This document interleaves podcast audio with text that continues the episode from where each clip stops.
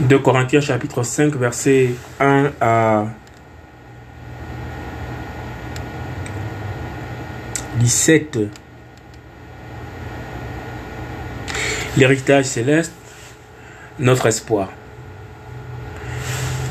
Car nous savons que si notre maison terrestre, une tente, est détruite, nous avons dans les cieux une construction issue d'Elohim, une maison éternelle qui n'est pas faite par la main de l'homme.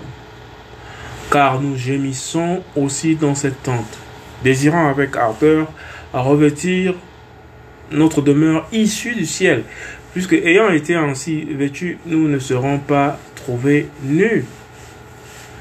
Car aussi, nous qui sommes dans cette tente, nous gémissons étant accablés parce que nous désirons non pas, non pas enlever notre vêtement, mais nous revêtir afin que ce qui est mortel soit englouti par la vie. Alors celui qui nous a formés pour cela, c'est Elohim, qui nous a donné le gage de l'esprit. Étant donc toujours plein de confiance et sachant qu'en demeurant dans ce corps, nous sommes loin du Seigneur, car nous marchons par la foi, non par la vue. Mais nous sommes pleins de courage et nous préférons plutôt être loin de ce corps et demeurer auprès du Seigneur. C'est pourquoi que nous demeurions auprès de lui ou que nous soyons loin de lui, nous nous efforçons sérieusement de lui être agréable car il nous faut tous apparaître devant le tribunal de Machia pour que chacun reçoive selon ce qu'il aura pratiqué avec son corps, soit du bien, soit du mal. Connaissant donc la crainte du Seigneur, nous persuadons les humains et nous sommes manifestés à Elohim. Mais j'espère que nous sommes aussi manifestés dans vos consciences. Car nous ne nous recommandons pas de nouveau nous-mêmes à vous.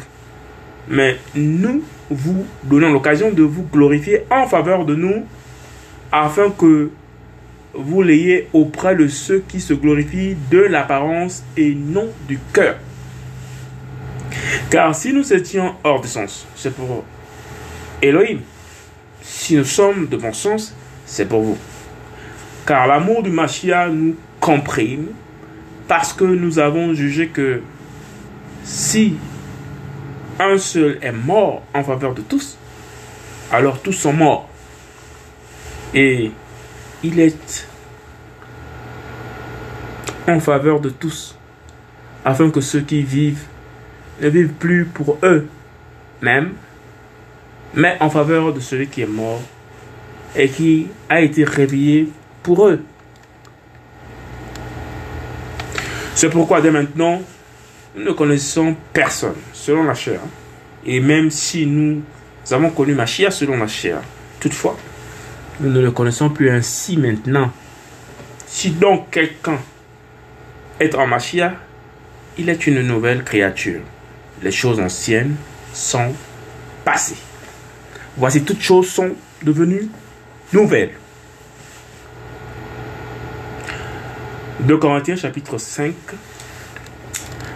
verset 1 à 17.